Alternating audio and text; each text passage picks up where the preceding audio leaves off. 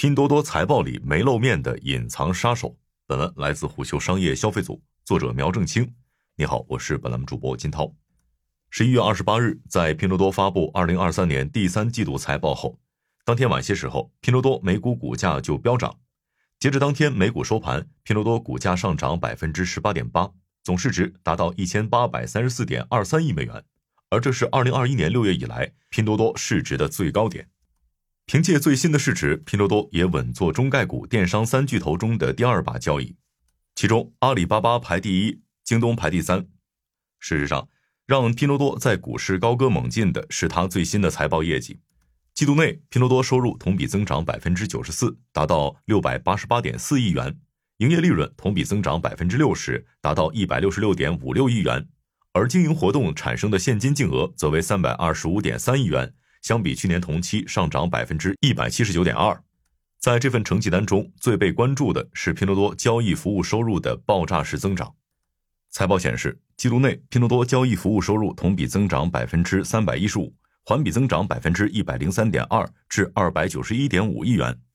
简言之，交易服务收入是拼多多第三季度最关键的收入增长点，也是它增速最快的引擎。国内外分析师普遍认为，拼多多季度内交易服务收入增长部分中，Temu 是新的关键增长点。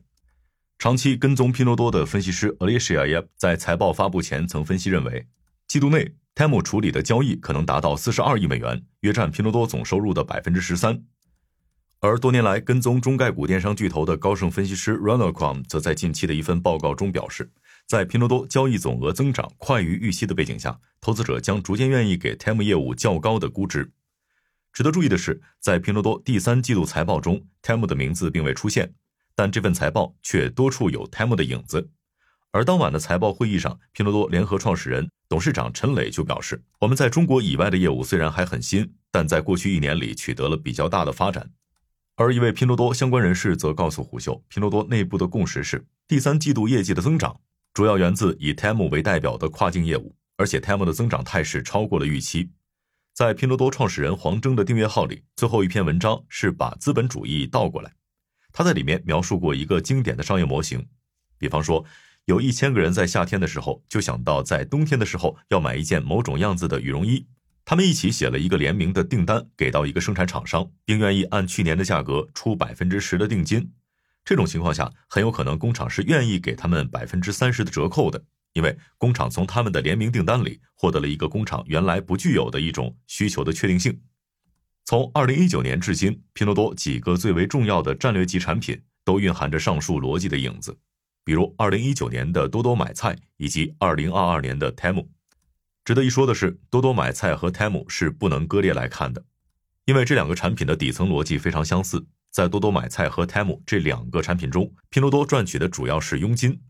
它的基础模型其实都是全托管模式，也就是拼多多邀请庞大的供应商团队给平台供货，并通过一系列竞价模式去优化供货价格，平台则负责整个售卖过程。在整个过程中，拼多多会动态调整平台终端的售价，并试图寻找用户量和销售额最大的边际点。Tem 就与这个模式十分相似。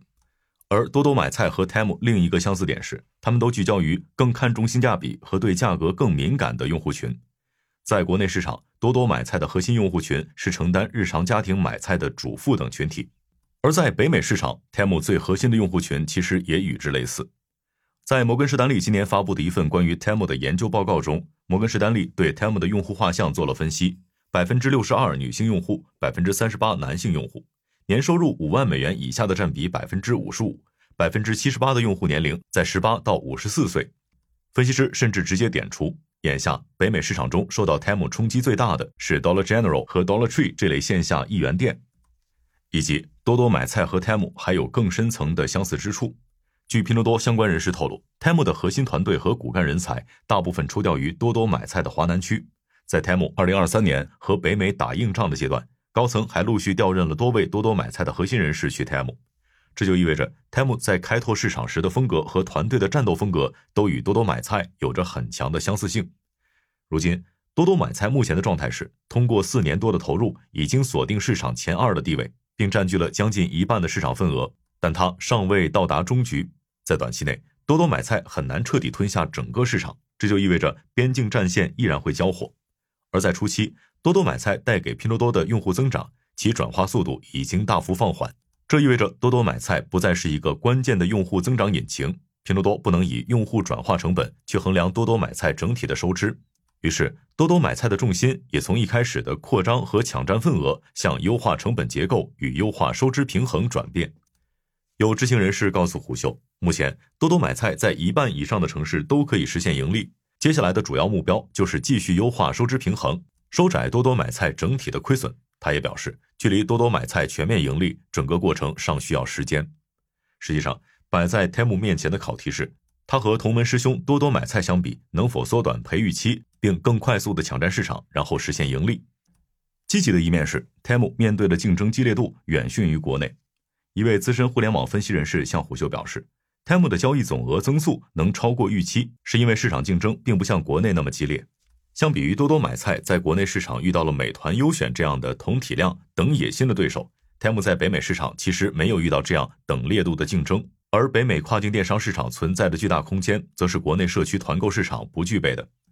在北美市场，Temu 目前重点进军的是日用百货领域，以梳子、垃圾桶、杯子等日常用品为主。而这些产品在北美市场原本的最重要渠道，其实是一元店这样的线下折扣店。简言之，Temu 目前的竞争对手可能并不只是亚马逊、Shein 线上平台，还有 Dollar General 和 Dollar Tree 这些实体一元店。其实从股价上也可以感受到这些线下一元店的压力。Dollar General 的股价从二零二二年四月二百六十二点五美元的高位，已经暴跌至二零二三年十月一百零五点三美元的低谷；而 Dollar Tree 的股价则是从二零二二年四月一百七十七点一美元的高位，降至二零二三年十月的一百零六点四美元。一份第三方调研数据显示，自二零二二年九月至二零二三年九月，美国折扣行业市场份额的格局正在发生明显变化。Temu 的市场份额从零上涨到百分之十四，而 Dollar General 则在一年时间内下降了百分之八，Dollar Tree 也下降了百分之四。一位资深互联网分析人士向虎嗅表示，其实这是拼多多把其当年创立时对本土线下折扣店和零售店的冲击带到了北美市场，而随着 Temu 扩大投入，这种冲击还会继续放大。他列举了一个例子，某把在 Temu 上贩卖的梳子售价为零点八九美元每把。而同款产品在北美其他几个电商平台上的售价最低都要三点九九美元每把，就算在北美几个折扣线下店也要一点六美元每把。据他了解，由于低价带来的更多订单，生产工厂给 Temu 的供货价也比其他客户低了一倍以上。不过，不可忽视的是，Temu 可能面临一个和多多买菜相似的需要持续投入的市场。摩根士丹利预测，二零二三年 Temu 占全美零售市场的份额约为百分之零点二。相比之下，亚马逊和沃尔玛的市场份额约为百分之八点七。虽然 Temu 增速超过预期，但北美市场的购物习惯和国内差异很大，传统电商和线下渠道在这里的地位很稳固。上述人士认为，这种状态可能导致 Temu 不得不加大广告、营销和补贴等环节的投入。值得注意的是，这种情况将带来更高的成本压力。目前，多多买菜和 Temu 已经构成了拼多多较重的成本项。从成本上看，季度内，拼多多收入成本同比增长百分之二百六十一，销售和营销费用同比增长百分之五十四点八。知情人士透露，造成成本激增的核心原因，就是在多多买菜依然需要补贴投入的情况下，Temu 的成本投入逐渐增长。拼多多财务副总裁刘俊在二零二二年九月就曾说，Temu 不受财务指标驱动。有知情人士透露，Temu 在拼多多内部已经是创始人最为关注的项目了。一位曾接近黄峥的人士告诉胡秀，黄峥很多年前就讲过，自己的梦想是有一天去海外、去美国与亚马逊等公司正面切磋。眼下，Temu 其实正处于一个烧钱换市场的阶段。在二零二三年上半年，Temu 相关人士曾测试过补贴对用户活跃的影响，结果发现，当补贴下降或取消时，对用户影响明显。这就意味着 Temu 尚未彻底培养出成熟的用户消费习惯和心智。上述人士还告诉胡秀，Temu 可能在未来几个月会继续做一些在北美市场出圈的事件营销，让它继续保持热度。一些补贴甚至可能会强化，从而进一步渗透用户。目前，Temu 的增长态势超过了预计目标，这也让团队有更强的信心。